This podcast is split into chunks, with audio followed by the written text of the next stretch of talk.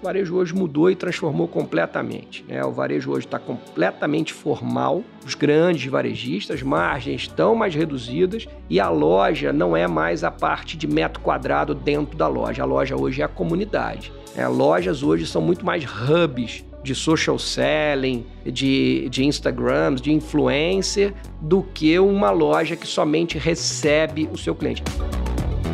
Os desafios do varejo, esse novo mundo pós-pandemia com online, físico, o contato com o consumidor. Pega papel e caneta que esse episódio está recheado de lições. Esse podcast é um oferecimento da BMW. Viva seus sonhos com o novo BMW X1. Visite uma concessionária autorizada BMW e conheça. Esse é o podcast Lugar de Potência. Lições de carreira e liderança com o maior headhunter do Brasil. Afinal, tem 1,94m. Vambora? Hoje eu tenho o prazer de receber um fluminense que se destaca pela sua capacidade de entrega, sem perder o lado humano e o olhar estratégico. Ele começou fazendo engenharia na Universidade Federal Fluminense, mas entendeu que seu caminho seria em administração de empresas e se formou na Universidade Cândido Mendes. E depois foi fazer um Master em Finanças pelo IBMEC, além de diversos outros cursos em Harvard, IMD, FGV e Dom Cabral. Ele iniciou sua carreira no mercado financeiro, passou por bancos como Citibank e Banco Mercantil, mas foi no varejo que ele se encontrou e construiu uma carreira de muito destaque. Em seu currículo, ele tem aí a passagem como presidente da Óticas Carol. Ele expandiu a empresa de 170 lojas no interior de São Paulo para mais de 1.300 lojas, quase todos os estados brasileiros. Desde 2020, atualmente, ele é o CEO da ReHap, maior varejista de brinquedos do Brasil mas sua atuação vai além das empresas que ele trabalhou. Ele já atua em diversas entidades, o Endeavor, o Instituto de Desenvolvimento do Varejo, o IPO, e um trabalho muito bonito como board member do Amigos do Bem, da nossa querida Alcione Albanese. Ronaldo Pereira, que demais ter você aqui no Lugar de Potência. Faz tempo que a gente está tentando organizar essa agenda. Muito feliz de ter você aqui. Pô, fico feliz, Baza. Deu certo, sensacional. Pô, é uma casa e um podcast que eu sempre desejei estar. Então, para mim, é um motivo de orgulho, mais uma conquista para dar o check na, na linha da vida. Legal, muito obrigado. E, Ronaldo, começando aqui, cara, você é fluminense, natural de Barra Mansa, interior do Rio. Me conta um pouquinho sobre suas origens aí, como foi tua infância, seus sonhos de garoto. Hoje é ser fluminense, pô, sou flamenguista, então perdido Falar desse jeito aqui. É, essa é, essa faz, é rara essa abordagem, né? Mas eu eu nasci em Barra Mansa, meus pais, meu pai é, é carioca, é, minha mãe de Barra Mansa, meu pai foi para Barra Mansa é, muito cedo para casar com a minha mãe. Enfim, acabei, a, acabei nascendo por lá, filho de dois pais muito distintos, de um pai que vem de uma família de comerciantes, uma família mais propensa a risco, e por parte de mãe, uma família um pouco mais tradicional, uma família de meu avô era, era foi assim, a vida pública, depois foi dono de cartório e vivia aí esse, esse balanço de dois estilos muito distintos, de criação, inclusive. Cidade do interior, uma cidade pequena e uma cidade que eu pude ter uma infância bastante típica para a época, né? Cava de peão, bolinha de gude, corria de pivete, pulava trem, todas essas, essas aventuras, mas desde cedo entendia que por ser de classe média, uma classe média, às vezes uma classe média que tendia mais para baixa do que para alta, eu precisava buscar meu caminho. E esse caminho eu precisava alçar outros voos, né? E o voo mais próximo era a capital, ir para o Rio de Janeiro. É, e eu sempre tive isso em mente. Como é que eu chego por lá? Achava que o caminho do comércio era um caminho mais difícil, até pelos altos e baixos que meu pai tinha, e aí eu olhei para o caminho do estudo. Esse vai ser o lado ou ou a, a, a, se posso chamar, né, a alavanca que pode me catapultar uhum. aí para o Rio de Janeiro. Mas deixa eu puxar um ponto. Essa ambição, quando você olha para o teu perfil, no que você se destacava quando você era mais novo? Tinha alguma habilidade que você sentia que você tinha acima da média? Cara, eu sempre gostei. Esporte, por exemplo, eu sempre fiz é, quase todos ali. Jogava bola, jogava vôlei, né? Depois a altura foi ficando mais difícil. E eu acho que o que eu me destacava, tudo que eu entrava, eu queria estar entre os primeiros, se não o primeiro. Então, desde cedo na escola, eu sempre estive entre os mais bagunceiros, estar entre os primeiros, e entre os que tiravam as melhores notas, também estava entre os primeiros. E me lembro bem de uma coordenadora que a gente tinha lá no Dona Marta, no Colégio Verbo Divino, que era um colégio em Barra Mansa, ela falava: Porra, vocês não podem acompanhar o Ronaldo, porque ele faz bagunça, mas ele garante a nota, vocês vão cair se acompanhar ele. Então, essa história de, de o que fazer, fazer bem feito, e começar sempre, eu sempre, é, eu não tive essa, essa escola de ter que ah, ser cópia do meu pai. Apesar de pegar muitas coisas boas, mas eu sempre tentei pegar o melhor ou aprender com o melhor de cada um que eu tinha convívio na minha vida. Então, um tio era a alegria, a maneira de tratar os filhos, o outro era a maneira que ele fazia, como é que ele fazia, pô, sei lá, o camarão, como é que ele chegava, o outro era como é que sempre generoso na gorjeta. E aí eu fui formando o meu, o meu perfil, né? Fui aprendendo com, com as pessoas que ao longo da vida foram me mentorando de maneira direta ou indireta. Mas o que eu fazia, acho que bem, era é comunicação. Essa história de integrar pessoas, de relacionar, juntar gente, deixar quem chegou, azeitar esse caminho para quem está chegando, se sentir bem. Que esse é um ponto. E sempre buscando excelência. Eu sempre, sempre me incomodou o médio, a média. A média é uma palavra que eu não gosto. E Ronaldo, falando agora do início, é, puxa, você comentou da tua mudança para a capital e eu acho muito interessante que você deixa muito claro no seu LinkedIn que você começou uma faculdade de engenharia e você não terminou. É, como que foi esse período, né? O que, que você foi buscar e não encontrou nessa faculdade e, e aí você se descobriu aí acabou conhecendo outro, outro caminho? Acho que esse ponto é bastante legal aí da gente comentar, até porque talvez se você perguntasse isso para mim com 30 anos, eu te contasse essa história de maneira diferente. É, hoje, com mais maturidade e o entendimento que não tem problema errar e acertar, eu vou contar ela da maneira que hoje eu acredito que seja verdadeira. Então, eu com 17 anos, eu morava na casa de uma tia, em Niterói, em Caraí. E eu só tinha um caminho: passar numa faculdade federal. Porque era a única maneira de eu me manter no Rio de Janeiro. Senão eu teria que voltar para Barra Mansa, ou enfim, buscar outras alternativas. E esse ano foi bastante difícil. Eu não me lembro, eu me lembro bem que eu não fui nenhum fim de semana à praia, base, nenhum. Porque a minha cabeça trabalhava que eu preciso estudar, eu preciso, pô, namorar, de jeito nenhum, tem envolvimento emocional. Então, é, quando passei na engenharia, e, a, e, realmente foi a primeira e talvez uma das maiores, se não a maior realização que eu tive, pessoal e profissional, porque é uma conquista grande, você sai do interior, precisava passar numa federal, enfim, e comigo nunca tive a facilidade, sempre fui um grande esforçado. Né? Essa história eu ficava bastante chateado. Bom, ele tem facilidade, não deixa que ele. Não, não, não era facilidade, não, era prestar atenção, era esforço, era estudo. E aí, quando passei, falei, pô, legal, entrei na engenharia. Me lembro que na época eh, entrou greve, a faculdade entrou em greve, e meu avô, pô, falou, meu avô, parte de pai, falou, pô, isso não é bom, vai perder a conexão e tal. E realmente a greve, aí eu comecei a viajar com os amigos para exposições agropecuárias em Minas Gerais, aquelas festas, porque estava sempre em greve. E aí desconectou um pouco do ritmo, né? É, repetição, ritmo, estudo, isso é frequência. E aí, quando começou a faculdade de engenharia, eu já estava trabalhando numa rede no Rio que chamava é, Pé do Atleta. Vendedor, comecei como vendedor extra de Natal para pegar uma graninha. Depois virei né, vendedor é, líder, depois subgerente. E aí comecei a ver a grana entrar.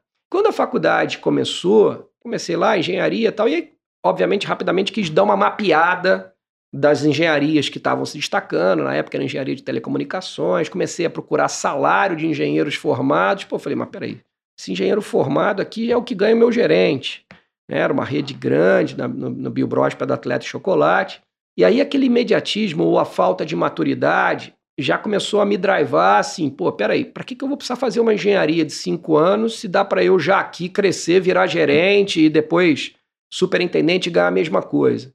E talvez não tenha colocado o esforço do estudo, é, a necessidade, que a UF tinha uma característica grande, o, o, básico da UF era tido como um dos básicos mais fortes, cálculo 1, cálculo 2, cálculo 3. E eu acho que eu não coloquei o esforço necessário para aquilo. E aí trabalhei muito minha cabeça, mercado financeiro, eu já quero entrar, mas para eu entrar preciso fazer estágio, tem que ser de dia, então eu vou colocar a faculdade para noite. Engenharia não dava para colocar para noite. E aí eu juntei né, os meus dois, três anos de engenharia. É, falei, pô, quer saber? Não, deixa eu logo passar, vou para administração à noite e vou entrar, fazer um estágio de dia, vou aplicar para alguma dessas multinacionais que tinham no Rio ou banco. E aí passei para o Citibank no, no programa e passei para administração à noite. Então, o meu período de engenharia ajudou, porque apesar de eu estar no segundo período de administração, eu já tinha feito os da engenharia. Então, foi, foi ajudou na aprovação. Mas hoje, se me perguntar, Bas, assim, eu acho que valeu mais os anos de engenharia do que a soma da administração com um MBA do IBMEC, apesar de ter sido muito importante, mas a base matemática que a engenharia me deu eu que sempre fui um cara de vendas, me ajudou muito na, na formação do uhum. profissional que sou hoje. E aí, falando em mudança e esse teu lado dinâmico aí, como é que foi o convite para deixar o mercado financeiro? Porque você entra no mercado financeiro, pô, você estava seguindo um caminho ali de um sucesso para a idade que você tinha, e aí de repente veio um convite aí para empreender e para outro setor. Me conta um pouquinho do teu racional de análise de tomada de decisão. É, não foi convite, não. Sendo honesto, foi muito mais busca minha. E eu sempre entendi que o melhor momento de buscar alguma mudança é quando você está bem. Porque quando você está mal ou estão te vendo mal, é difícil, né? Você muito mais tem que aceitar o que tem disponível. Então eu entendendo que, pô, já tava, tinha passado pelo, pelo Citibank, depois fui para o Banco Mercantil de São Paulo, gerente geral, é, um dos mais novos do banco, depois fui para o Banco Industrial, plataforma Corporate, Rio de Janeiro, e eu fazia bem o que eu fazia, né? Tava sempre ali com os meus bônus, luvas e coisas da vida, mas eu não gostava do que eu fazia, porque tecnicamente eu entendia que não era ali economia real naquele momento. Apesar do banco ter um papel provedor né, de, de sonhos, os spreads bancários daquele momento não tinham essa característica. Era muito mais um negócio de oportunidade do que um negócio de desenvolvimento. Realmente. Então eu entendia que, pô, para pagar o spread bancário, você muitas vezes tem que estar no mercado muito mais informal. Naquela época, o mercado tinha suas informalidades, né? a gente não tinha um mercado tão formalizado como tem hoje, e aquilo me incomodava muito. Eu falei, pô, preciso, com 30 anos, desde os 25 eu coloquei, com 30 eu saio, com 30 eu vou fazer alguma coisa. E comecei a estudar setores. Que setor vai passar por consolidação e que está informal, mais informal e que precisa de consolidação? Porque eu também sempre entendi que os negócios óbvios não são os negócios para mim. Tem gente mais bem formada, com mais línguas, mais inteligente. Então, geralmente, eu consigo ter algum destaque quando é um negócio que poucos querem, que está escondido atrás da parede, que está sujo. E aí, o ramo óptico, tinha um cliente que trabalhava com, com óculos, e ele tinha um tio que tinha uma fábrica na China, trazia uns óculos muito ruins. E ele sempre me convidou: pô, vem para cá, vamos fazer alguma coisa. Até que um dia Falei, pô, vamos montar uma empresa nova de licenciamento, fazer licenciamento de marca. Esse negócio eu acredito que eu acho que tem um grande espaço. E aí comecei em 2003, a gente começou uma empresa de licenciamento que chamava GO. Para você que é meu ouvinte aqui, não perca o meu livro Lugar de Potência, uma compilação de lições de carreira e liderança de mais de 10 mil entrevistas, cafés e reuniões durante toda essa minha carreira de 15 anos como Headhunter. Você encontra o link para o meu livro na descrição do episódio e no link da minha bio, no arroba Rick Bazaga. E aí, pegando agora, quando você olha toda essa tua experiência no varejo, eu queria aproveitar aqui para tentar traçar aqui uma timeline das principais transformações que você enxerga aí desse mundo do varejo para a gente entender o que, que, se tornou nesse mercado. Na tua opinião, quais foram as principais transformações que moldaram o mercado? É, o varejo, primeiro um varejo passado, quando comecei muito, era, era um varejo porta para dentro e alta margem. Uhum. Né? Você tinha uma característica de um varejo geralmente informal, quando comecei a, a distribuidora, a importadora, a licenciamento. Como é que a gente convencia o varejo que o lance estava muito mais no volume, em gerar acesso? Né? Imagina um país como o nosso, praticamente com 80 milhões de, de pessoas precisando de correção visual e a ótica, em geral, querendo vender para poucos e caro. Então, como é que a gente, pela indústria, podia convencer o varejo? Então, eu, quando estava na indústria, um dos motivos que me fez ir para o varejo foi essa não possibilidade da indústria convencer o varejo. O varejista acabava marcando mais do que o que a gente propunha. Então era um, era um varejo que eu acreditava que tinha uma grande informalidade, era um varejo porta para dentro, anuncio, bombo na mídia que a loja enche, tinha uma característica muito mais de selecionar para quem vender, e um varejo de margem alta. Acho que o varejo hoje mudou e transformou completamente. Né? O varejo hoje está completamente formal, é, os grandes varejistas, margens estão mais reduzidas e a loja não é mais a parte de metro quadrado dentro da loja. A loja hoje é a comunidade. Né? Lojas hoje são muito mais hubs de social selling, de, de Instagrams, de influencer, do que uma loja que somente recebe o seu cliente. E no meu caso, mais ainda, porque a loja para gente não é um não é um, um, departamento de entrega de brinquedo, é um parque de diversões que vende sorrisos e também está disposto a entregar brinquedo. Puxa, e, e, dentro desse ponto, como é que você vê, qual é a tua visão para o futuro do varejo, né? Para onde a gente está caminhando? Pô, você faz parte aí do Instituto de Desenvolvimento do Varejo, aí muito que está sendo discutido aqui, traz para a gente. Baza, o varejo é o maior empregador do Brasil depois do governo. O varejo tem um papel no aprendizado né, do ser humano de dignidade, no primeiro emprego, de formar valores, de entender dificuldade, né? Você está convencendo alguém, você está mostrando e demonstrando para alguém a utilidade do produto que você está vendendo. Você está realizando muitas vezes desejo que aquela pessoa juntou aquela grana para ela ter a chance de comprar aquela camisa, para ela ter a chance de trocar aquele carro. Então, esse papel do, do, do, do assistido, né, do, do vendedor, do consultor, acho ele fundamental na cadeia de valor do varejo. Por isso eu muitas vezes, quando tem a NRF, agora vai acabar o varejo físico, agora vai para o online, agora vai ser a indústria D2C direto. Eu acho que sempre vai existir a figura de alguém te assistindo de alguma maneira.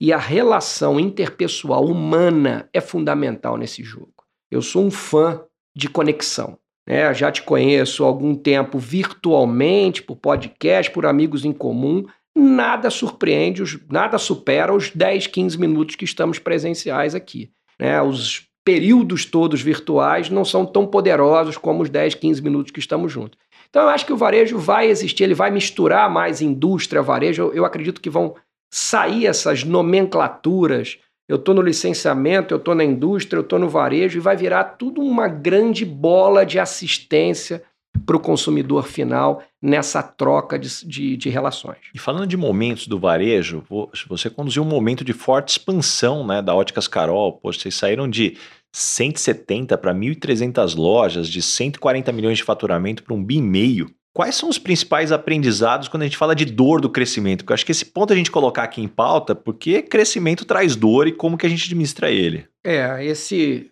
Assim, a gente, desde que eu entrei nas óticas Carol, a gente entendia, a gente tinha cento e poucas lojas, a gente tinha uma dúvida se a gente ia no modelo de franquia ou modelo próprio. E quando a gente entendeu que a gente ia no modelo de franquia, fran modelo de franquia é um negócio que eu acho que toda empresa deveria ter. Mesmo que seu negócio seja próprio, bota um pouquinho de franquia, porque franquia te faz vestir a sandália da humildade todo dia. Porque você passa a não a, a, a ter que a ter um sócio indiretamente e você passa a ter que convencê-lo o exercício do convencimento ele é muito rico no profissional. Por mais que ele possa dar uma carteirada, mas você ter a habilidade de ir lá convencer, mostrar, trocar ideia, aprender, e a franquia ela exercita isso. Não obstante que a gente tem, para mim, um dos maiores empresários do Brasil, né, o Arthur, por exemplo, da Boticário, amigo, querido, que eu gosto muito, e que tempos atrás ele quieto, Boticário ainda com suas 2 mil lojas, 2.500 lojas, né, você tinha outros players mais significantes, grandes, maiores, e ele foi lá, pô, e tá aí, né, cara? Fez a receita quase 24 bilhões de reais, o quê? Exercendo essa troca genuína. É uma das franquias que eu mais vejo esse tipo de troca genuína. Então me espelhava muito nisso. Desde o início eu sempre falei, nós vamos ser a Boticário dos óculos. E esse drive de Boticário dos óculos, por quê? Com 500 a gente atingiu o break-even. Precisava de chegar a 500 lojas porque a gente tinha um modelo de mídia que a gente colocava 4% na frente quando a gente ia fazendo a expansão pelas antenas da Globo. Era um modelo de Globo para poder o quê? Gerar mais tráfego para as lojas não dependente dos oftalmologistas. Em outro carnaval aí eu explico para você isso. E a Boticária dos Ovos, porque depois que a gente fosse a maior, a gente entendia que a gente podia ser a melhor. Uma vez que a gente precisa o quê? Visão é um bem muito precioso para o ser humano. Então, levar esse bem para a população, a gente achava que isso era nossa obrigação, independente de tamanho. Então, quanto mais óticas eu tivesse, mais perto eu tivesse da sua casa, do seu trabalho ou do oftalmologista, mais eu conseguiria gerar acesso. Então era um plano de acesso e é um plano de transformação de vida. Cada franqueado, muito orgulho de muitos deles que transformaram sua vida. transformaram sua relação com sua família, sua relação com seus filhos, sua relação com a sociedade. Então foi um projeto, não foi um projeto de empresa, foi um projeto de vida. Muito orgulho eu tenho dele. E dentro dessa expansão, como conciliar interesse dos acionistas, dos clientes e do time? É, então, é, minha primeira função foi ser diretor de expansão. Eu era o presidente, mas na verdade eu estava na rua. Eu estava abrindo loja. E abrindo loja de que jeito, né? Do jeito que dava. Então, o que, que você tem aí? A custa taxa de franquia 50 mil. Tem dois pneus, um aro, um macaco e uma, uma chave de roda, manda ele para cá que vamos embora para o bar. Vamos fazer negócio. Então a gente precisava o quê? Vamos criar massa, vamos aprender junto com os erros. Né? Na época, nosso sócio lá era o Marcos Amaro. E o Marcos, pô, Ronaldo, mas isso aqui tá, no, tá no, desse jeito. Marcos, até 500 lojas nós vamos sofrer. Nós vamos viver aqui, assim, com a incerteza se a gente vive amanhã. Obviamente, a gente tem que olhar a PNL, a gente tem que olhar tudo, mas a gente precisa gerar essa massa. Depois dessa massa, a gente começa a mudar a estrutura. Então, você acertar o, o acionista, né, porque isso precisa de uma disposição de capital e você precisa crer que realmente, pô, imagina, na época tinha 170 lojas, que com 500 a gente vai break-var. É um negócio difícil, dentro do varejo físico ainda, era um varejo muito físico. Isso dentro da tecnologia isso é mais comum, mas dentro do varejo físico isso era mais difícil. E aí o cliente final. Cliente final, o que, que a gente queria entregar? Uma proposta de valor onde ele entendesse qual é o mínimo que ele paga no óculos, o que ele paga no máximo e acabou. Essa era. E as marcas que estavam por trás. Franqueado bem alinhado, acionista alinhado, e aí era só trabalhar, correr atrás de, de convencimento, conversões de bandeira, era o nosso forte. A ótica Baza lá, que tinha 30, 40 anos naquela cidade, a gente falava, Baza, tá sozinho? Tá. Tá com a dor? Da solidão, sim, quer pular para um barco de uma comunidade aonde você vai converter tua bandeira e vai passar a ser, em vez de eu, nós, aqui é o lugar. E dentro dessa dinâmica, deixa eu tentar abrir sua mala de ferramentas. Como é que você avalia uma empresa se ela está no caminho certo? Quais são os principais indicadores que você monitora, estão sempre ali no teu radar? Cara, assim, é meio clichê, mas para mim uma companhia que produz venda, ela tem tempo para arrumar os outros indicadores. É, com venda tudo se ajeita, porque o astral é outro, mais pessoas querem estar tá dentro da sua operação. Aí é questão de fine tune, de você avaliar os outros indicadores. O principal deles, para mim, junto com venda, é cultura. Os colaboradores acreditam no propósito daquela empresa. E aí, quando a gente fala de propósito, é de fato o que você consegue transformar dentro da sociedade através do produto que você vende, ou do produto, ou do serviço, ou do conceito que você vende. Acho que esse é um ponto muito importante. No óculos eu consegui entender isso claramente, e no brinquedo, desde o início, me incomodava pensar que eu estava no setor de brinquedo. Todo brinquedo tem um papel educativo, e se ele bem vendido, ele é muito importante na formação e na criação do seu filho, que é mais tímido, é mais extrovertido.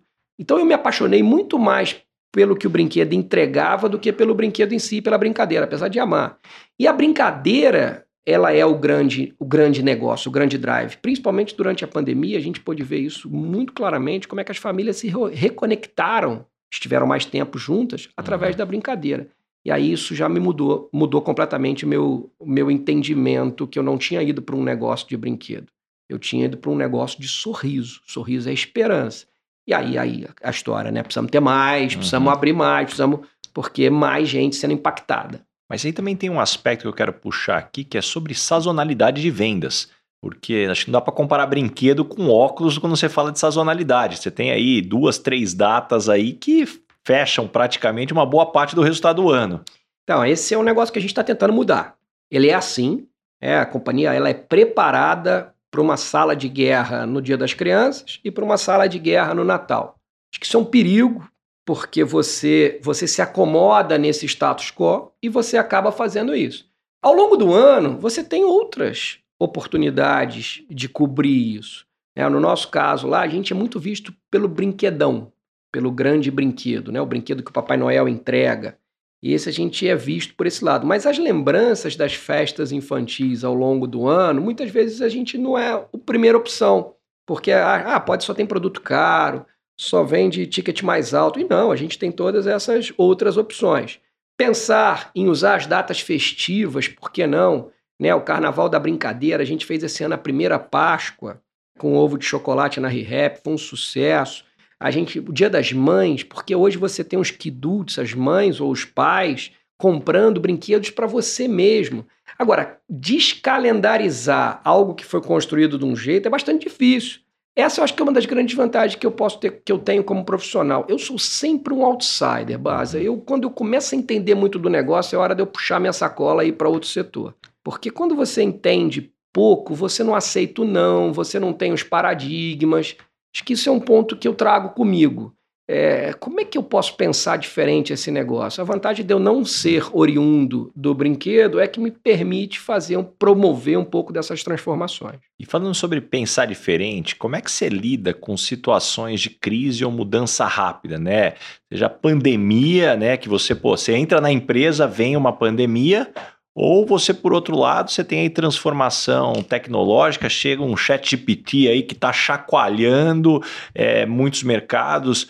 Qual que é o teu framework de análise, né? Seja de organização de time, tomada de decisão, coleta de informação. Vamos abrir tua caixa preta aqui pra gente. Vamos lá. Eu não, eu não entrei na empresa ver a pandemia, não. Eu entrei na empresa com três, quatro meses de pandemia. Então eu entrei sabendo o rolo, né? Então, assim, é um perfil eu estou naquela categoria. É verdade, você entrou em julho de 2020. Eu entrei de julho. Já estava lá o, o, a casa Já montada, né? Tudo fechado, todas as lojas fechadas, é, sem menor perspectiva de abertura, custo fixo extremamente alto, porque nossas lojas são todas de shopping center. Então eu já entrei sabendo que a gente estava num mar extremamente revolto. E isso me motiva muito. Quando a coisa está indo bem, aquele crescimento redondinho, é, pô, pouca coisa, não é a minha praia, cara. Eu gosto de. É, obviamente que isso queima mais o estômago, mas é o lugar que eu me sinto mais confortável. Minha zona de conforto é no desconforto. É um perfil, uhum. né? Não tem certo, não tem errado, porque isso acaba movimentando muita gente, família fica sempre em estado de alerta. Uhum. Isso é um perfil que tá, você está sempre em estado de alerta. Então, uma das coisas é achar pessoas que te complementariem nesse tipo de jornada é um perfil que avalia muito oportunidade.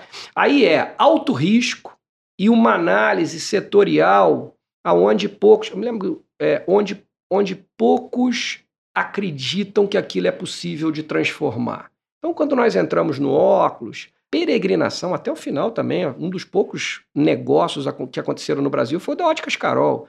O setor tem um markup altíssimo tem uma, uma, uma, não é perecível, ou seja, o produto é utilizado, a, o envelhecimento da população e até hoje tem que ficar explicando tese para investidor. Então, assim, é, quando o setor não tem a característica, ele não é fancy, é, tem um pouco dessa linha de você explicar sucessivamente as oportunidades que tem nele. É uma empresa, uma Essilor, que é um, um, um líder absoluto, gigante, que compra tudo. E no brinquedo eu passo por algo similar, porque a gente teve lá o evento Toys R Us, né? Que foi o grande evento de 2018 de quebra de uma companhia, que eu acho que focou muito nessa história do transacional, abandonou o relacional. Ela meio que era o quê? Um supermercado de brinquedo. Isso eu acho que tem pouco, pouca chance de decolar. Agora, uma companhia que tenha seus ícones, seus personagens, que entrega algo mais do que o brinquedo, e sim a brincadeira, que as lojas são centros de entretenimento, de brincadeira, de lazer, da família, isso eu acho que tem um viés. E tem uma parte que você não controla, que essa, pelo menos na, na visão agora de um pai, de um filho de quatro que vai completar cinco anos agora, e eu quero muito te perguntar como é que você enxerga essa questão da regulação dos anúncios? Porque, puxa, fica muito claro que com todas as restrições você tirou os anunciantes da TV, você não tem mais praticamente programa infantil na TV aberta. E com isso, por outro lado, você tem uma enxurrada de influência em youtubers sem nenhum controle. Eu, particularmente, já não deixo mais meu filho assistir, porque é, não acho que é uma boa influência, não só pelo consumismo, mas pelo comportamento do que você vê lá. E, naturalmente, isso impacta diretamente o teu mercado. Como é que você enxerga esse aspecto? É, impacta muito. Uma das coisas que, quando eu cheguei, eu já, sou, eu já tinha um pouco desse viés nas óticas Carol, porque a gente fez uma campanha lá muito bacana, que, que era o óculos Pequenos Olhares, que era o óculos para as crianças da escola pública, 10 de 4,90, porque a gente queria. O pessoal fala de educação, como é que você educa alguém se alguém não enxerga, né? principalmente uma criança.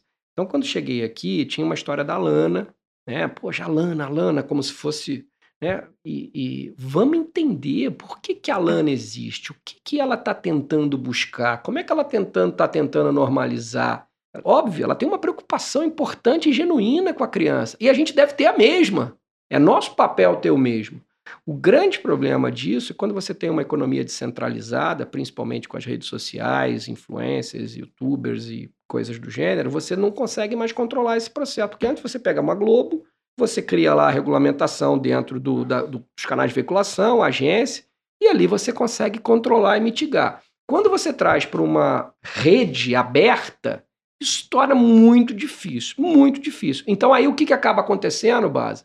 Quem é formal e grande é mais controlado.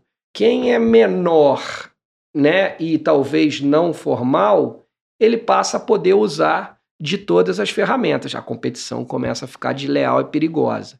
Então a gente ainda não tem uma solução para isso, mas hoje é o que está acontecendo. Os pais muito preocupados com a qualidade do conteúdo consumido por seus filhos. E aí, quando você consegue o que você fez, peraí, deixa eu ver o que, que você está que, que você está assistindo, eu vou te controlar, vou, vou marcar aqui o que você pode. Alguns pais têm essa consciência, outros não, deixa isso mais aberto. E aí pode ser que seja perigoso realmente. A gente tem um papel como líder de setor na América Latina de trazer esse, esse, essa qualidade de conteúdo. E aí, como pai, quando você for no Rio de Janeiro, te convido a conhecer a Ecovila Rehap. É um lugar dentro do Jardim Botânico, é, um, é uma loja que tem um teatro, antigo teatro Tom Jobim, com peças todo fim de semana e durante a semana, e várias oficinas para crianças de 2 a 10 anos de idade, que acontece todo fim de semana. Ali é, a gente consegue é, traduzir o que a gente pensa que brincadeira e brinquedo tem, como, como essas oficinas têm que se comportar. Ah, eu, eu já está aceito, com certeza eu quero conhecer, porque é algo que me chamou muito a atenção. Eu nem te contei essa história, mas eu tirei férias no início do ano e aí eu fui almoçar no shopping e aí eu entrei numa loja de vocês. E aí, despretensiosamente, eu virei pro vendedor e falei assim: "Cara, eu vou viajar com meu filho, o voo é longo, e eu não tô afim de deixar ele no tablet ali, com aqui. Pô, o que, que você tem de brinquedo que eu consigo brincar dentro de um avião? Que seja pequeno, que não perde peça, uma criança que é inquieta. E ele debulhou para mim todas as opções ali, cara. Ele fez uma bela de uma venda ali pra, pra mim lá. E eu saí com o meu kit e assim, o kit funcionou, assim, que é, o, que é, o, melhor aqui. Então eu acho que esse para mim é, é um aspecto pra gente trazer aqui de, de mudar esse recorte mudar esse mindset, né? O digital, acho que é importante, acho que não tenho certeza, o mundo mudou. A questão é como é que você arruma isso, né? Como é que você organiza isso. Pais que têm essa consciência de procurar esse, esse blend, né? De, peraí, deixa eu botar o dígito com o físico, deixa eu botar o brincar sozinho com o brincar coletivo, deixa eu usar essa, esse mix, porque aí é potente. E aí a gente tem muito, por isso a gente não abre mão da venda consultiva, é, do, do nosso vendedor ali junto, preparado, até porque tem, né, como eu comentei, crianças mais extrovertidas, crianças mais tímidas, crianças que têm são mais aceleradas, crianças um pouco mais lentas, todas as deficiências, né, que têm cuidados e zelos diferentes. A gente está muito antenado nisso. E como é que a gente traz essa, essa orientação para o pai? Não só na abertura do brinquedo dos nossos vídeos, os unbox, mas também trazendo um pouco dessa questão do desenvolvimento. O desenvolvimento da criança, foi assim que a ReHap nasceu, foi fundada pelo um pediatra, Ricardo Saião, com a ideia de orientar e ajudar os pais no desenvolvimento da criança. Então, não, a, minha, a minha grande vantagem, base, é que eu não estou tendo que criar nada, não. Eu só estou resgatando heróis e ícones de épocas uhum. passadas, em momentos diferentes e respeitando o nascimento e a história do fundador. Eu, particularmente, tenho uma paixão muito grande por fundadores. Acho que você, eu, todos só estamos aqui porque alguém tomou um risco de fundar isso um dia. E isso tem que ser preservado uhum. sempre. É, que você continue, que tenha mais filhos também, obviamente, que a família agradece.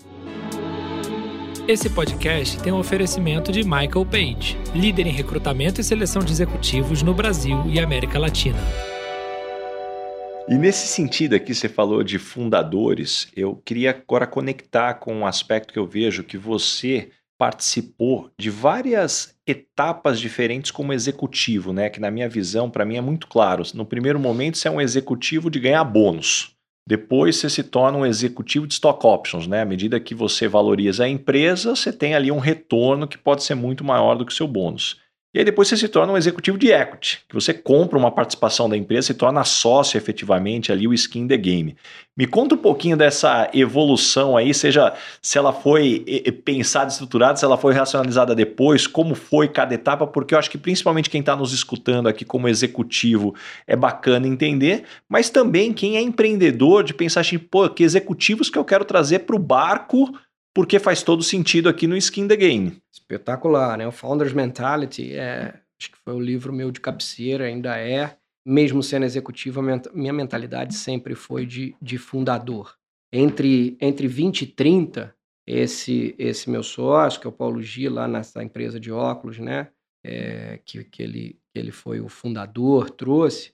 E ele sempre. A primeira pergunta que ele me fez lá com 30 quando eu saí do banco tal, ele falou: pô, você quer ganhar dinheiro ou você quer equity? Eu sabia que eu queria sair do banco para começar uma história, mas eu ainda tinha pouca noção do equity. Né? Eu achava, pô, vou empreender, vou ganhar dinheiro. Eu, eu ainda não entendia o poder de construir um equity e o valor de uma companhia futuro. Falei, pô, quer saber? Por que ele está me perguntando isso? Será que tem alguma pegadinha? Deixa eu acertar aqui a, a grana. Então ele, ele, ele, eu acabei acertando no nosso modelo societário, é, eu ia ter bem menos, eu ia ter menos equity e ia ter uma, um, uma receita maior que seria um percentual sobre a venda. O negócio cresceu pra caramba, ganhei muita grana tal. E ele sempre falava, mas eu nunca tirei dinheiro. Eu falei, depois eu fui aprendendo, né? Eu falei, quer trocar? Tudo que eu tirei de dinheiro por mais equity. E aí eu fui aprendendo essa história de construir valor para a companhia. E uma das coisas que ele sempre colocou é, Ronaldo, pô, você ainda não está preparado. Você ainda está pensando no dinheiro como causa. Pô, você precisa virar ele para consequência. No início eu falei, que papo é esse? Né? É, como é que é esse papo? E aí, claramente, base, isso ao longo da minha carreira, ele foi migrando. Quando eu comecei a migrar ele para consequência, e isso vem de dentro, ele começou a vir. Eu falei, pô, não é que ele está vindo, cara? Não é que está entrando aqui, está começando a ter sobra. E aí você começa, e para vir, né, para mudar o dinheiro de causa para consequência, você passa a, a, a, admirar, ou quase que, que assim, a relação de perder para ganhar passa a ser uma coisa normal. Você tem que se controlar. Peraí, peraí, eu dar para receber, eu perder para ganhar, passa a ser quase que uma coisa, um mindset. E aí é quando você começa de fato a, a se preparar para ser um founder, para criar algo. Então eu vivi isso, né? Bonificação, luva, devolvi minha luva quando eu saí do banco. É, depois o equity, o stock option, o phantom, né? Esse, esse ainda você não está no. Você está ainda só na alegria. E depois, quando eu comecei a entrei aí na Óticas Carol com o equity, em, em parte da, da, do meu dinheiro virou equity, e depois quando a gente vendeu, quando o Marcos vendeu a, a companhia em 2013 e eu não quis sair, já tinha uma liquidez bastante interessante, e eu peguei não só todo o meu dinheiro que eu ia receber, comprei mais, ainda peguei dívida para comprar mais ações. Isso 2013, eu falei, opa, agora eu estou preparado. E meu advogado querendo ligar para minha esposa, e não sei o quê, o Ronaldo tá maluco, né? O Ronaldo, pô, esse negócio não vai dar. E, e eu lá, não. Cara, e assim, break-even, 500 lojas dava zero de resultado. Ali eu falei, pô, agora eu virei, eu virei. Agora é assim. Estou muito mais preocupado com o que eu posso criar de valor do que com o que eu vou ganhar. Hum. E esse mindset virou. E isso, para mim, hoje é uma coisa que eu carrego comigo. Eu jamais estou preocupado com qual é a meu, meu compensation. Foi assim, uh, inclusive, quando entrei na ReHap. Estava muito mais preocupado em construir e acho que o Fernando foi muito sábio, o Fernando do Carlyle foi muito sábio quando ele montou a proposta. Ele falou: pô, as coisas encaixando aqui, é, você pode no futuro ser o maior acionista, pessoa física da companhia. Aí isso foi música, porque eu estava muito com muito apetite. O que a gente não contava eram com as variáveis de pandemia que se estendeu muito mais e o dever, né, o exercício que a gente precisava fazer na ReHap para mudar o modelo de negócio, reconstruir cultura enfim, e a coisa está acontecendo bem. E Ronaldo, você falou aqui sobre dinheiro como causa versus consequência.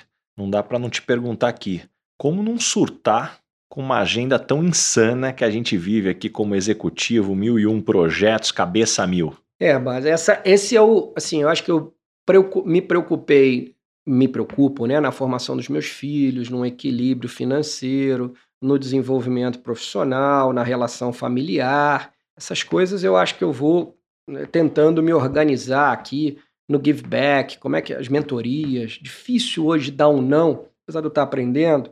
Como é que eu vou dar um não pro Baza? Possível, cara. Porque assim, primeiro eu quero estar, como eu quero estar, e assim, o quanto eu acho que eu posso aprender e contribuir com a sociedade ou com os ouvintes do podcast, né? E por aí vai. Pessoas que me ajudaram ao longo da vida. Como é que eu não vou ser mentor? Como é que eu não vou mentorar? Pô, aí alguém que. Alguém me ajudou um dia, eu preciso ajudar alguém. Então essa agenda vai ficando um negócio louco. E realmente a gente vai esquecendo, e talvez eu acho que é uma coisa da minha geração, da nossa geração, é do mental health, né? Da saúde mental. Porque isso é o novo do negócio. Para mim, cuidar do corpo, do físico, ok. Cuidar do dinheiro, ok. Cuidar da educação, ok. Cuidar da família, ok. Eu consegui ir levando. Agora, cuidar da cabeça, como é que é isso? Pô, tomar remédio para dormir, psicólogo. Ah, não, isso não é psicólogo, isso é psiquiatra. Como é que se organiza? Você começa né? a normalizar uma série de coisas. Você começa a normalizar, só que você vê gente caindo do seu lado. Isso aí. Então você vê um cara tendo porra, um, um, câncer, você vê um cara. E amigos seus, aí você começa a ver comportamentos parecidos, de níveis de estresse, muito parecidos com o meu, que é andar 300 por hora na curva. Pô, será que isso está certo, cara? Será que eu vou ficar, vou pagar esse pedágio? Então eu estou numa fase hoje de reorganização das minhas caixinhas para que eu possa ser mais eficiente, eficaz no que eu faço mas que não necessariamente seja tudo. E falando sobre se conhecer e ter esse tempo, como é que funciona a tua intuição na tomada de decisão? Vai me perguntar isso mesmo? O pessoal vai falar, e agora é essa pergunta que você gosta, né? Eu, eu sou é, um cara que eu fiz um pacto com o pessoal lá de cima há um tempo atrás e eles me fizeram se falar o seguinte, cara, as coisas vão acontecer para você. Elas são difíceis, precisam de resiliência, precisam de tempo. Se vier fácil, pula fora que não é para você. A primeira coisa que você já tem que identificar. Se o cara chegar e falar, porra, não, tem um negocinho excelente para Porra, por que, que caiu para mim? É, oferece para outro. Eu já falo pro cara, campeão, tem outro negócio, tem outro cara que é melhor. Eu não, não sou essa negócio mais difícil, com mais resiliência e tempo, é comigo. E essa intuição de escolher que negócio difícil, então já começa. A primeira intuição minha é: é fácil ou é difícil? Isso para mim tem muita clareza. Vai demandar tempo ou é curto prazo? Intuição fala por aí. É curto prazo também não é comigo.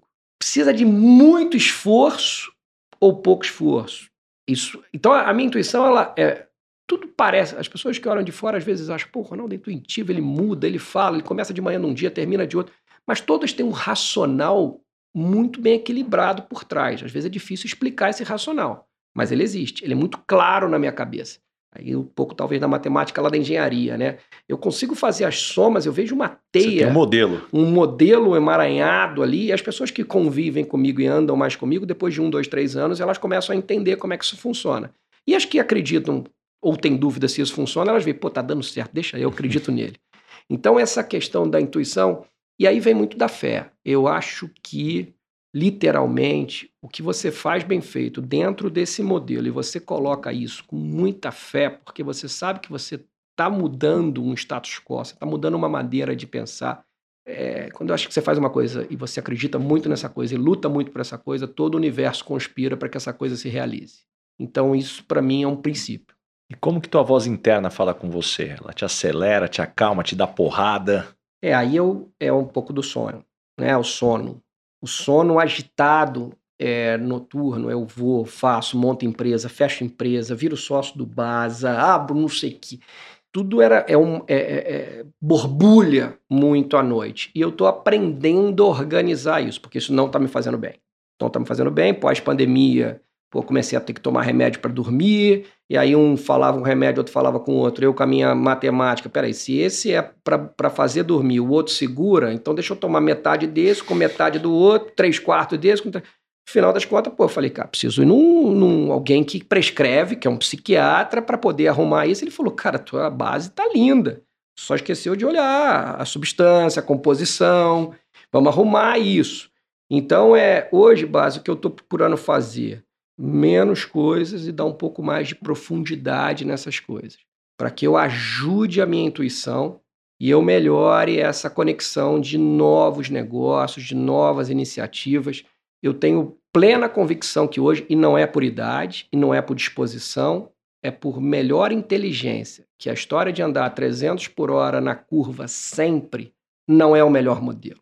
Anda 300 por hora na reta, pô, na, na subida. Quando chegar na curva, reduza no momento certo, usa todo o guardrail ali bem feito, mas não precisa andar nesse 300 por hora. Então a gente que é meio da escola super-homem, a gente acha que a gente dá para andar sempre assim. E o meio para o fim não é legal. E síndrome do impostor? Já rolou muito, ainda rola? Como é que é isso daí para você? Já rolou mais, hoje menos, porque antes me incomodava mais. Como é que eu vim parar aqui, né? Porque eu escrevo minhas metas desde 18 anos, semestralmente. Todas as metas de curto, médio e longo prazo. Então, acho que uma delas lá que me lembro bem era chegar com 40 anos como diretor financeiro de uma companhia. Eu fui CEO com 30. E sempre ficou isso. Eu sei que esses caras olham em mim, né? O que, que eles analisam né? para poder acreditar assim. E sempre fiquei com essa história. Pô, pô, vou ter que falar lá.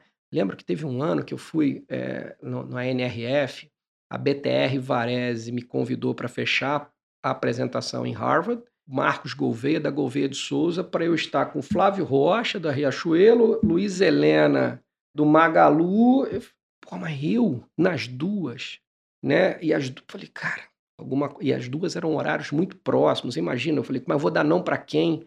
Eu vou na fé. Vai dar tempo as duas. Saí de uma, cheguei na outra em cima, tinha perdido o time. Assim, como é que eu vou estar com essas autarquias do setor, né?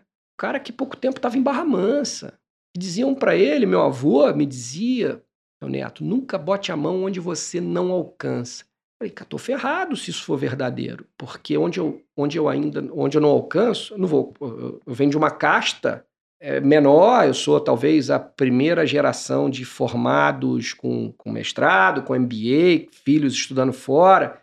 Eu falei, vou, onde eu não vou botar a mão onde eu ainda não alcanço, porque eu vou alcançar. Então, é, é essa linha de, de, impostor ali, e lá fui eu, falei, foi legal. Hoje eu já começo a entender é, qual é a minha fortaleza. E ela é em fazer as pessoas acreditarem que elas podem ser muito melhores do que elas são. Trazer pessoas, motivá-las a atingir lugares que elas jamais imaginaram, eu acho que é o que eu consigo fazer bem. Então, o impostor, posso ser impostor por outras coisas, mas nisso aqui eu acho que eu consigo fazer bem feito. E genuinamente. Me dá prazer ver as pessoas atingindo seus objetivos, vê-las se desenvolvendo, elas mudando a percepção, como é que a sociedade olha para elas.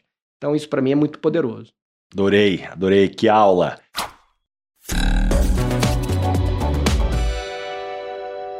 E Ronaldo, chegamos agora no momento Headhunter. Qual que é a pergunta que você sempre faz nas entrevistas para contratar alguém para o seu time? Quais são seus valores? É, para mim é muito importante entender um pouquinho dessa história que você magnificamente consegue fazer numa entrevista dessa. É genuíno? É, os seus valores são compatíveis com o que a gente acredita de empresa? Como é que você relaciona com sua família? Como é que você vê como é que você vê seu casamento, sua criação? Acho que a partir dali, se eu conseguir entender essa primeira parte da pessoa, o resto a gente consegue montar. O resto a gente consegue desenvolver. Então, para mim, o importante, assim, eu, eu trabalho, base com... Minhas senhas são todas abertas, computador aberto. É um problema, porque, assim, é, quem... Para andar comigo, eu só tenho que acertar uma coisa. Tem que ser gente do bem. O resto a gente monta. Porque se for do mal, o cara pega tudo tudo meu, capaz de transferir, eu olhar depois, porque eu prefiro confiar e me decepcionar do que não confiar e ir ganhando confiança aos poucos. Eu não uhum. sei fazer esse modelo 2, já tentei.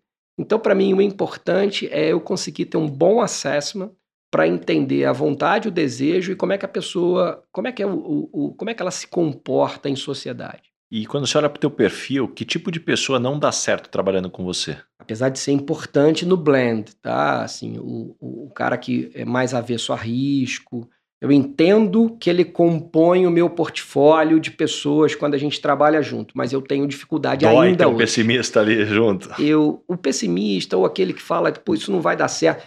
Apesar de assim, dele falar que isso não vai dar certo, me motiva de um jeito, porque aí agora vai dar certo. Mas é, esse é um perfil que eu tenho um pouco mais de dificuldade. É o que tem baixa fé, baixa crença, ou que acha que não é possível você atingir voos jamais alcançados. Então, esse eu tenho um pouco de Uhum. dificuldade. O, o não dá, ou, ou fulano ali, tá todo mundo, pô, meu time é todo mundo nota 10, mas todo mundo é nota Uhum. 10, não tem nota 6, Uhum. não tem nota 4. Então, esse, esse cara meio do status quo ali, da média, ou, ou da falta de crença. E aí a questão é o seguinte: eu já tive menos crença. E alguém me mostrou que dá para você crer Uhum. em algo maior. Então, se o cara também tem a conduta ética, a moral, Uhum. até nesse eu aposto também. Tenho mais dificuldade, mas Legal. costumo apostar. E quando as pessoas não gostam de você, normalmente qual é o motivo? Assim, é um- uma coisa que já me incomodou bastante em no passado. Quando alguém não falava comigo, fazia questão de ir lá saber o porquê. Se eu tinha feito alguma besteira, peço desculpa. Se eu não tinha feito nada, também peço desculpa. É, tentar or- organizar todo mundo para ficar num sistema harmônico sempre foi minha, meu ponto de prioridade. Hoje eu já tenho minhas dúvidas. Aí eu ainda faço isso, me incomoda ainda saber que eu posso estar sendo mal interpretado, mas eu já sei que Uhum. alguns vão gostar, outros não vão gostar. Talvez aí essa, esse meu estilo de, de liderança, onde eu acabo tendo uma relevância né, na liderança, na, na aparição, em participar de um podcast, ser convidado para um painel de encerramento né, numa Gouveia ou num BTR em Nova York, pode gerar algum tipo de, né, pô, cara, foi demais, precisa disso. Uhum. Eu acredito muito que isso ajuda a levar a companhia e as pessoas que estão comigo para outro patamar. Então, pode ser que tenha pessoas que não gostem, não gostem dessa, dessa exposição. E o que você gostaria de perguntar para o Baza Headhunter? Mas, assim, cara, você já falou do teu filho, então já sei que você vai continuar meu cliente. Você já me falou dos seus 16 anos, do podcast. Eu queria perguntar para o Baza Headhunter, não, mas para o Baza Pessoa. É assim, qual é a. Como é bacana você trabalhar numa companhia por 16 anos, uma multinacional, e você ter conseguido construir uma plataforma de conhecimento que não estava no seu escopo, no teu job description, e hoje essa relevância, a sua voz hoje inspira né, muitos que estão começando e muitos que já estão em meio para fim, como é meu caso. Como é que você pensa né, em expandir isso? É, e qual é o teu nível de, de satisfação e prazer, talvez até de give back, que você entrega hoje para a sociedade? Puxa, acho que essa pergunta aqui daria para a gente ficar horas e horas. Daqui a pouco a gente puxa um vinho aqui e fica melhor ainda essa conversa. Mas o, o que eu sempre acreditei, que sempre me chamou a atenção, é que infelizmente existia uma dicotomia entre o que era falado da liderança, ou de carreira, ou do mundo executivo, ou de empreender, do que eu escutava em MBA, em mestrado e pós, e do que eu estava escutando em sala de entrevista, depois de falar com mais de 10 mil pessoas aí, como 16 anos de Headhunter. E ficava na minha cabeça assim, pô, não é possível, não, não, não, não tá conversando. E aí eu encontrei no Instagram um formato de começar a compartilhar conhecimento, e para mim teve uma beleza fantástica de ver que muita gente não só estava ávida por esse tipo de conteúdo, mas muito alinhada, né? Eu acho que por muito tempo, para te dar um exemplo de alguns temas que eu abordo, puxa, falar de saúde mental que você colocou agora, puxa, o cuidado humano e a performance eram tratados como se fossem duas coisas distintas, né? Ou você abraçava a árvore, ou você trava, entregava resultado, não importa o que acontecesse. Pô, para mim essas duas coisas estão conectadas. Pessoas felizes entregam mais resultado do que pessoas não felizes. Tão simples quanto isso. Então, na hora que você começa a ver que a tua ideia conecta com muita gente, você começa a buscar mais gente para dar voz. E a partir daí você começa a pensar, cara, que plataforma que potencializa isso? Putz, aí a hora é, pode ser uma rede social, pode ser um podcast, pode ser livro, mas o ponto é que isso vai ganhando mais, mais força. É, e as três. E no final do dia, para mim, o que me deixa mais feliz é poder aprender. Pô, eu tô nesse podcast aqui, olha que oportunidade que eu tenho, cara. Eu decupei aqui tua experiência, o que você tem de lições. Puxa, eu tô conversando sempre com muita gente. Tem uma coisa que eu adoro fazer nos stories. Hora ou outra eu posto ali nos stories, quem me acompanha sabe. Eu escrevo da seguinte forma, Ronaldo: de tempos em tempos eu adoro pagar um café com pessoas que eu posso aprender. Me manda uma mensagem com o que você poderia me ensinar.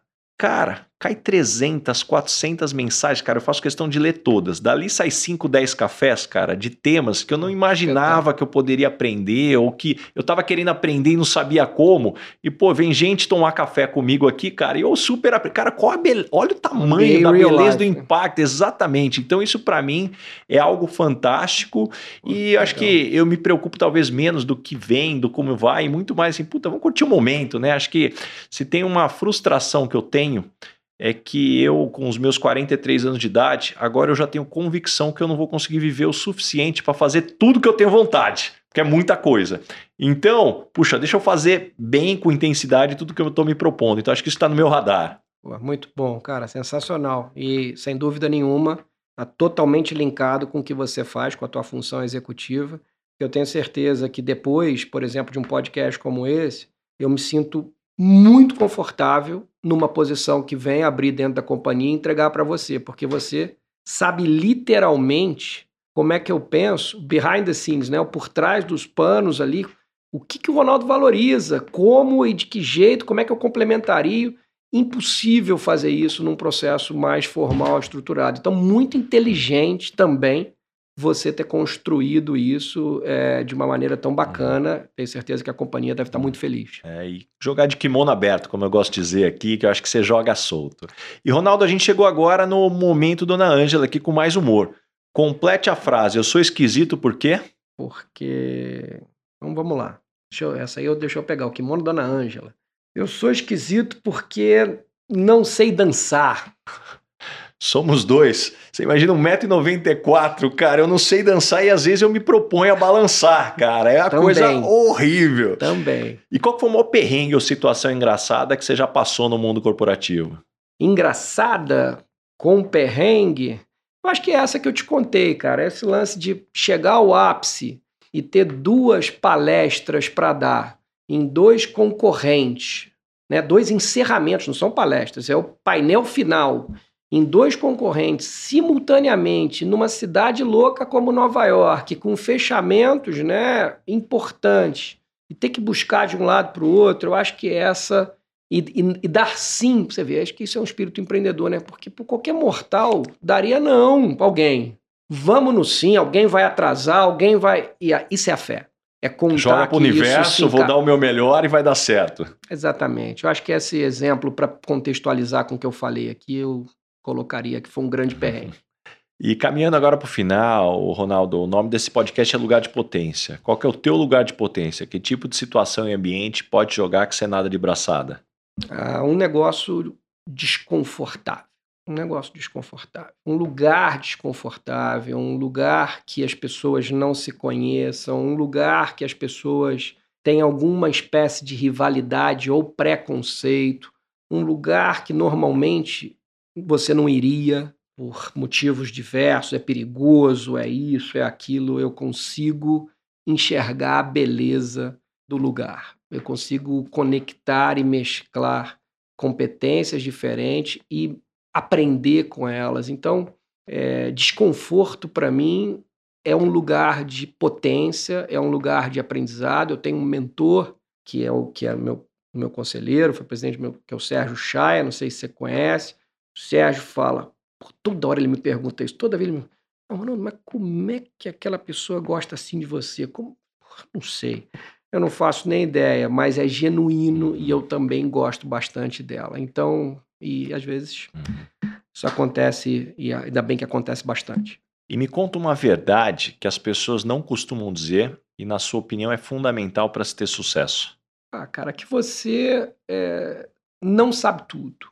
É assim, o não, o não bem colocado, eu não conheço, eu não sei, eu não sei responder. Acho que isso é uma verdade, né, um contraponto, mas é uma verdade que as pessoas deveriam testar mais. Não é feio dizer eu não sei, não é feio dizer eu não conheço.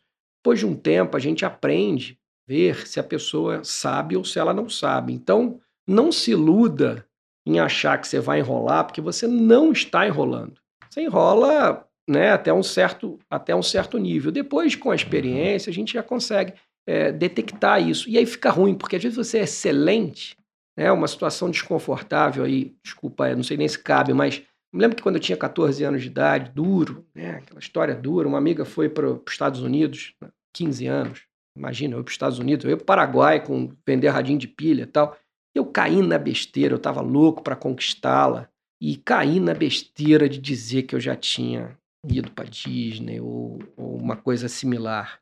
Para eu depois me organizar nessa mentira, ter falado aquilo para ela, ela pouco valorizava aquilo, mas o fato dela ter descoberto que era mentira encerrou minhas possibilidades de um affair, de uma relação mais séria com ela. Então, já tive outras experiências nesse sentido, parecidas com essa. Não vale a pena. Então, uhum. dizer a verdade, é, mesmo ou não sei, é uma virtude. Adorei. E para a gente caminhar agora para o final, me indica três pessoas bacanas para eu convidar para esse podcast e ter uma conversa como essa. Vamos lá, Baz. Eu, eu particularmente, já mencionei aqui, acho que o Sérgio Chaia é um cara muito interessante, é um cara que foi CEO do ano pela Nextel em 2009 e depois resolveu ir para mudar de vida, ser mentor, enfim. Acho que é um cara muito interessante. Rodrigo Xavier, nosso colega de IPO, é um cara com uma história, né, também saiu de Brasília, atingiu o pico sendo presidente grande banco, que é o Pactual, BTG, BTG Pactual, e, e, teve uma, uma história de vida recente, bastante interessante. É um cara também que eu recomendaria. Cara, e o terceiro, eu vou eu vou, vou lá para os meus, meus lados lá de Nordeste. Eu traria, eu gosto muito daquela região pelos causos, né, pelas histórias que você tem. É uma figura que trabalhou comigo muito tempo, me ajudou a conquistar muitos clientes e me ensinou Brasil. Brasil no detalhe, né? Por que, que Petrolina valoriza isso, aquilo. É um, é um cara que é secretário hoje, é um diferente aqui do mundo empresarial, mas é secretário, mas trabalhou muito tempo no empresarial, secretário de Indústria e Comércio e de Turismo em Tocantins. Tom Lira. Acho que vai ser uma figura divertida a misturar os mundos. Que demais, bela lista aqui. E Ronaldo, tem uma pergunta que eu faço para todo mundo que passa por aqui, eu não vou deixar você embora antes de me responder aqui. O que é felicidade para você? Tá no meu, até no meu LinkedIn ali, né? É, inclusive eu estou pensando, esse cargo está comigo, mas esse é um cargo que eu, que eu posso repassá-lo, Chief Happiness Officer, é porque eu trabalho com felicidade. Felicidade para mim, cara, é quando as coisas se conectam, sucesso, fracasso, desejo, realização, dentro de um ambiente, um ambiente de segurança ou de insegurança, aonde você se sente pleno, intenso, verdadeiro, com pessoas que você gosta, que você vê valor. Eu, no meu caso, se for perto do mar, então melhor ainda, e que a gente tenha esse ambiente de permita um ambiente de confiança a entregar a sua essência verdadeira, independente de cargo, posição, salário, uhum. cor, raça e por aí vai. Quando eu consigo atingir, eu já consegui isso muitas vezes, graças a Deus. São momentos próximos que a felicidade uhum. beira e, e, vale a pena. Eu, eu chego à sensação que, pô, se eu fosse embora agora, quando eu chego nesse pensamento, eu iria feliz. Tipo, quando a gente vem na uhum. vida, não vem nenhum acordo que você vai ficar 10, 15, você falou do, da longevidade para fazer tudo que você quer. Eu tenho a sensação, Baza, é, muitas vezes que eu já fiz muito mais do que eu esperava. Hum. Então, por isso, eu acho que eu sou um cara feliz. Né? Não quero ir agora, uhum. mas se fosse, poderia dizer que foram 50 anos bastante intensos que dificilmente ficou uma coisa para trás. Como diria o Abílio Diniz, né? Se um dia eu morrer, vai ser contra a minha vontade. Boa. Boa. E antes da gente ir embora, o, o Ronaldo, eu queria deixar um presente aqui da Marchon aí. Você conhece eles aí, que tem atuado no setor aí, ó. Deus, eles deram conheço. uma olhada aí no teu rosto, mandaram um óculos da Lacoste aí, falou: ó, manda pro Ronaldo aí, porque esse óculos vai dar certo com ele aí. Acertou, acertou bem. Aqui, ó, o Marcelo Kitsuda, CEO da Marchon aí, nosso amigo do, do IPO também, Pô, ó. Marcelão, você acertou aí escolhido aqui no verde, aqui, pô, tal, que combina com os olhos, tá? Boa, muito obrigado, Marcelão. Muito Nota bom. 10, Baza, obrigado aqui pelo presente. Valeu. E, Ronaldo, para a gente fechar aqui, Conta aqui para as pessoas que querem continuar acompanhando o teu conteúdo, como que elas te encontram, como é que projetos vêm pela frente. É, eu tô, meu, né, LinkedIn aí, o Instagram é Ronaldo SPJ, sapo pato jacaré, arroba Ronaldo SPJ. Ali a gente conta um pouquinho do, do desenvolvimento, o que, que a gente tem passado até na, nas operações, não só de franquia, mas quem queira também empreender, tem as mentorias, tem um pouco ali da história. Meus planos são organizar melhor o tempo, desenvolver mais pessoas, permitir não só fazer, mas levar pessoas para a gente fazer cada vez mais juntos. Tenho investido em algumas umas empresas startups, outras mais avançadas. Tenho investido em conselhos que eu possa investir e entrar junto, skin the game. Eu não quero ser um conselheiro pura e simplesmente. Aí, né, grandes multinacionais é mais difícil, mas empresas médias que eu traga esse valor. Uhum. Eu estou muito animado com a história de dar um boost na tec... Ou, ou, ou, pegar a potência que a tecnologia traz e conseguir, de fato, humanizá-la através de pessoas para buscar a máxima potência. Então, esse eu acho que é o meu objetivo dos próximos anos. Como é que eu consigo fazer essa conexão que não é ou né, o polarity aqui, como é que a gente trabalha nessas curvas da polaridade com o E, aproveitando aí meu tema do meu estudo do fim de semana. Muito bom, adorei, adorei, adorei. Tenho certeza que todo mundo que nos escutou até aqui saíram com páginas e páginas de anotações, muitos insights, muitas lições. Ronaldo, muito obrigado mesmo por abrir tua agenda aí, que eu sei que é disputadíssima aí. Pô, esse papo ficou fantástico. Eu que agradeço, cara. Parabéns, continue, muita força é muito animação para você continuar entregando essa plataforma para a sociedade da maneira que você faz, com leveza, tirando o que a gente tem de melhor e entregando genuinamente um conteúdo positivo, bacana e que nos leva para outra potência. Muito obrigado. Valeu, valeu. Valeu. Esse foi mais um episódio do Lugar de Potência com Ricardo Basagra. Não esqueça de assinar o podcast e também indicar, compartilha com todos os seus amigos. E principalmente, se você está escutando através da Apple, deixa sua avaliação lá que eu vou ficar muito grato com vocês. Arroba Rick Basaglia, espero a sua mensagem, qual foi o insight que você teve com esse episódio. Um abraço e até a próxima. Uma produção, voz e conteúdo.